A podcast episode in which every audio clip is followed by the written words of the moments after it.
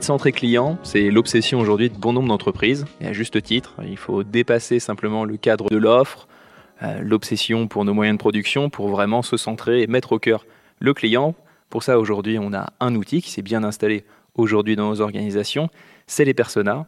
Et trop souvent, ces outils terminent au placard, ne sont pas utilisés.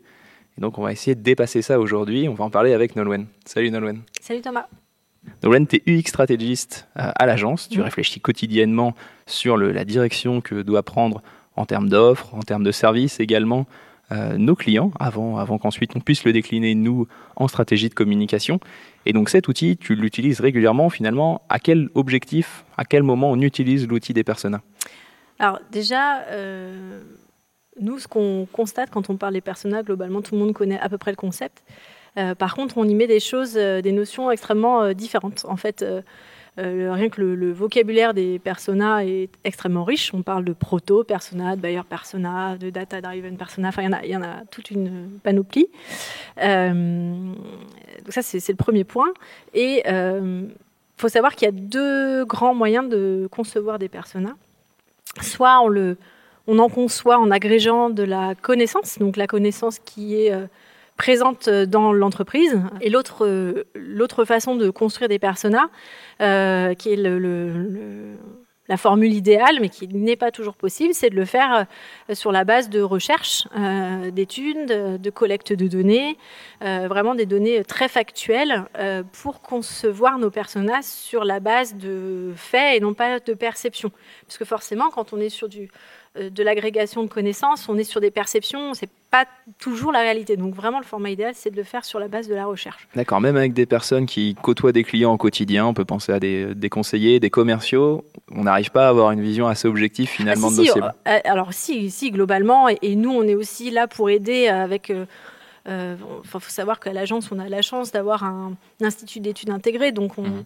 on a l'habitude de partager euh, des données enfin, sur les comportements du marché. Donc on a quand même, nous aussi, euh, une connaissance euh, et un recul qui aide quand on, quand on construit des personas comme ça en atelier de travail.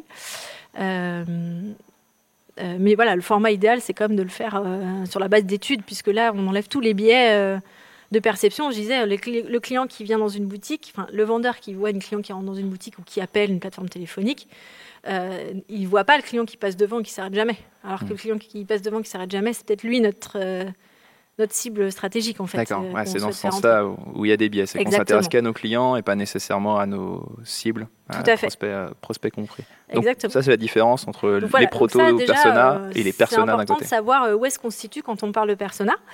Et ensuite, euh, pour répondre à ta question sur comment on les utilise, en fait, ça va dépendre de l'objectif. En fait, on a quasiment autant de persona que d'objectifs, si je peux dire ça comme ça. On va, par exemple, avoir des besoins d'utiliser des personas pour, de manière ponctuelle pour soit développer à un instant T une interface ou un service euh, bien précis sur une niche, par exemple. Euh, et donc là, d'avoir le personnage nous aide à, nous, euh, être centré sur l'utilisateur, enfin notre cible finale. on peut avoir, et c'est surtout nous, ce sur quoi on travaille, besoin de concevoir des personas plus stratégiques qui vont en fait nous aider à avoir une vision euh, donc centré euh, client, par rapport aux objectifs stratégiques de l'entreprise sur lesquels on doit tous être euh, alignés, quoi. enfin l'organisation de l'entreprise. Mmh. Donc dans le premier cas, dans le cas d'un site ou d'un service, on peut les faire ponctuellement et pour le coup, ceux-là sont amenés à terminer au placard? Bah, si l'interface ou le, service qu'on développe est, est, amené à, terminer au placard, oui. D'accord. On peut dire ça. Ça, ça a la même durée de vie que, que, le service. Oui. Oui, mais ce qui est quand même assez rare en vrai. Mais j'imagine un truc pour le jeter juste après. Généralement, on, évite. Et tout particulièrement, toi en tant qu'UX stratégiste, j'imagine c'est davantage ces personnages stratégiques qui vont en effet t'intéresser pour, pour pouvoir piloter euh, sur le long terme. Alors c'est quoi le problème? Parce que ça, doit, ça arrive aussi souvent que des personnages qui ont pourtant prévu d'être des personnages stratégiques finissent au placard euh, on l'a vu et je pense que ça continuera d'exister. Donc c'est quoi le problème? Pourquoi, pourquoi ces personnages n'ont pas réussi à atteindre leur objectif? Alors bah, euh, l'objectif flou. Donc c'est pour ça que j'introduisais par l'importance de l'objectif. Euh, pourquoi on fait ce persona? Un objectif qui est flou, bah, forcément derrière son utilisation va être bancale. nécessairement.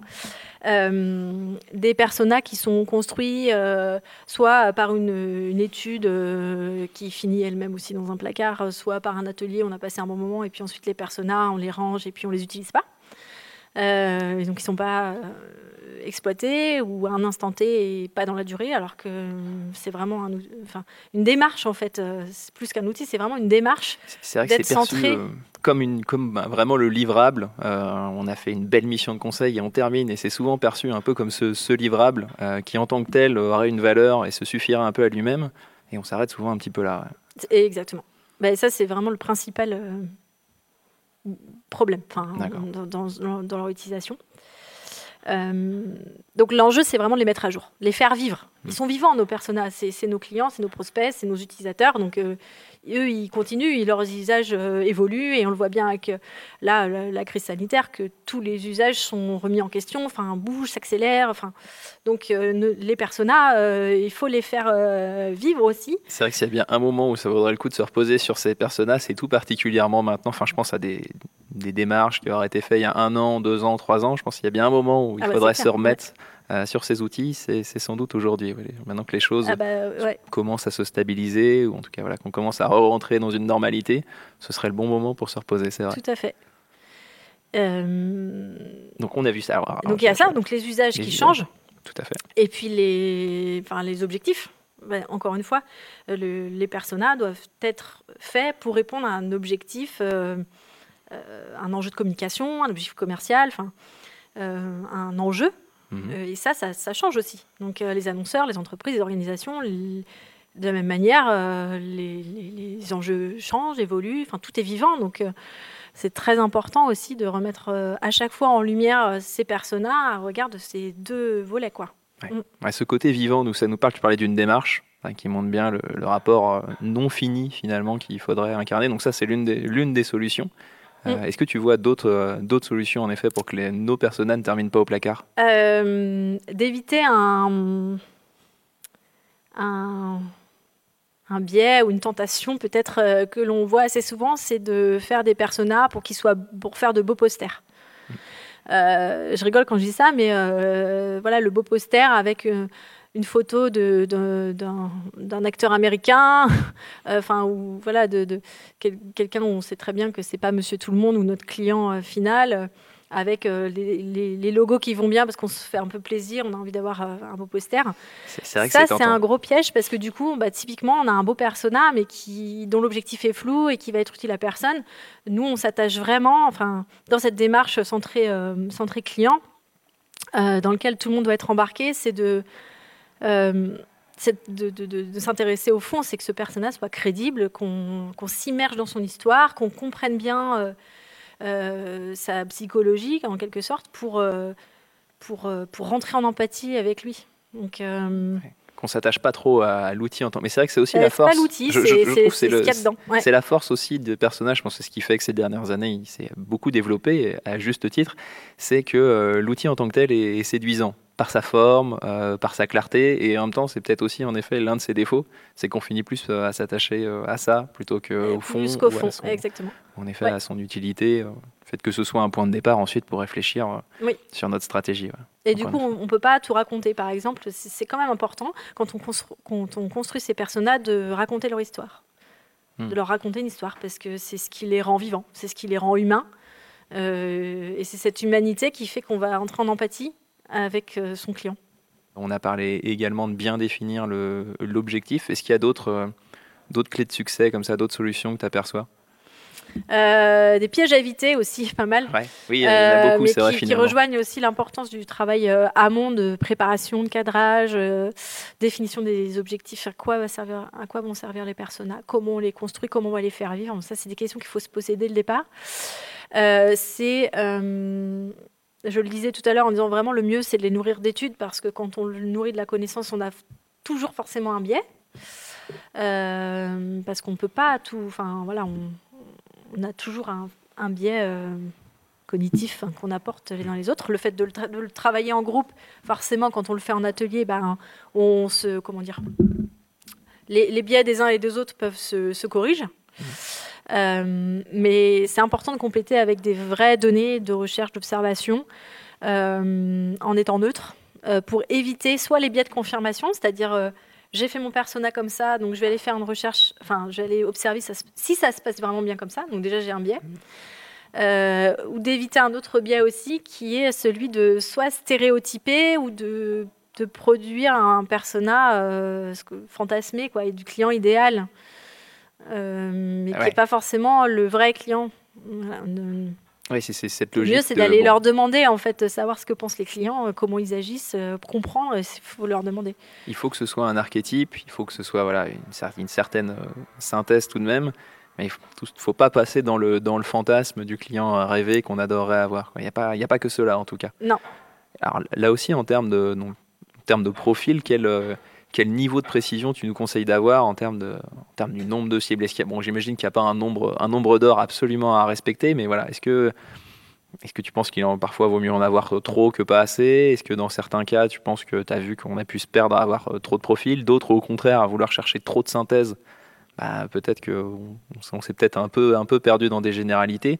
Quel est pour toi le, bon niveau de, précision, de granularité euh, dans les personnages? Il faut qu'il soit crédible. Donc, euh, il faut qu'on puisse se dire c'est une vraie personne qui va agir de telle manière ou telle manière parce que il pense comme ça. D'accord. la crédibilité, c'est ça permet de savoir si on est euh, dans le bon chemin. Exactement. Donc après, bah, par exemple, euh, est-ce qu'il il habite dans telle ville ou telle ville Ça, c'est des, c'est, des informations qu'on peut mettre euh, parce que ça aide à le crédibiliser. là où il faut faire attention après, c'est de ne pas être aveuglé par un personnage qu'on aurait fait trop précis. En fait, le, comme le, le, le, le, persona, en fait, euh, tout le monde se dit Ah ouais, persona, génial. En fait, c'est un exercice qui est vraiment. C'est complexe à faire parce qu'il faut trouver à chaque fois ce juste milieu entre. Euh, entre bah, le niveau de précision qu'on va lui apporter, euh, faire attention de ne pas tomber dans le cliché ou dans un stéréotype. donc, c'est trouver ce juste milieu à chaque fois et, et, de, et de, construire un personnage dans, dans tout ce qui est dans, dans la complexité humaine. On n'est jamais tout blanc, tout noir, tout... on est toujours un peu gris, on est toujours un peu entre deux. Et en fait, notre personnage, il va souvent mélanger en fait un peu de segments un peu différents. D'accord. Euh, ce qui est vraiment important, encore une fois, le personnage doit servir à, à mettre tout le monde d'accord autour d'une vision centrée client. Donc, euh, et de sortir de sa vision et des débats d'experts d'experts produits, experts ceci, experts cela, et de se mettre du point de vue du client. C'est vraiment ça. Donc, entrer en empathie. Pour entrer en empathie, il faut, il faut, il faut, il faut comprendre l'individu. Donc, euh, il faut le détailler pour qu'on puisse suffisamment euh, se mettre dans sa peau, quoi. Et comprendre pourquoi il va fonctionner comme ça. J'ai une autre question. Tu as parlé des différentes étapes. Donc, ça peut être intéressant, notamment, de le faire en deux temps, de faire d'abord des proto-personas euh, entre nous pour ensuite compléter avec des études. Si on rentre un peu plus dans le détail, quelles sont les différentes étapes alors de cette démarche persona? Alors, euh, pour vraiment entrer dans la démarche, tout le travail amont, avant de se lancer dans les personas, va être extrêmement important. Tout le cadrage, le travail préparatoire pour euh, bien définir les objectifs, les enjeux, bien cartographier l'ensemble des cibles que l'on a. On, a. on les cibles commerciales, les cibles marketing, des cibles stratégiques, celles sur lesquelles on veut se développer parce que les enjeux de demain sont là-dessus, mais pas forcément aujourd'hui. Enfin, c'est pas forcément les clients. Les clients d'aujourd'hui sont pas forcément ceux qu'on va avoir demain, par exemple. Euh, les cibles de communication, les cibles de campagne. Enfin, tout ça, c'est important de bien les cartographier pour savoir exactement où on se situe et quel personnage va travailler. Euh, à quel objectif il doit répondre euh, refondre la marque, euh, embarquer, euh, faire pivoter l'ensemble des collaborateurs vers une démarche. Enfin, les enjeux de transformation sont aussi extrêmement importants et les personas, pour embarquer tout le monde avec ce même point de départ qui est celui du client, va être important. C'est vrai, on peut pas, on peut pas les réduire à ça, mais c'est aussi l'un des intérêts, sans doute ce qui fait le succès des personas, c'est en effet cette capacité d'acculturation, en tout cas d'emmener un groupe projet euh, autour des personas. Ouais. Euh, le risque étant que ça s'arrête là, mais ça aussi cet intérêt-là, c'est vrai. Ouais. Bah, qui est même hyper important. Euh, Donc le cadrage. Le, le, le, client, c'est celui qui doit. Les usages, c'est ce qui doit mettre tout le monde d'accord. En fait, ça s'impose à nous. On a, ça s'impose. Les usages, s'imposent à nous. Donc, on travaille dans les personnages. C'est le meilleur moyen d'aligner en fait sur une même vision partagée, agrégée, cohérente, vivante de ce que sont les clients. J'aime bien ton expression de dépasser les, les débats d'experts. Dépasser les débats d'experts, bah oui. et ça, on les connaît bien, nous, en tant qu'agence.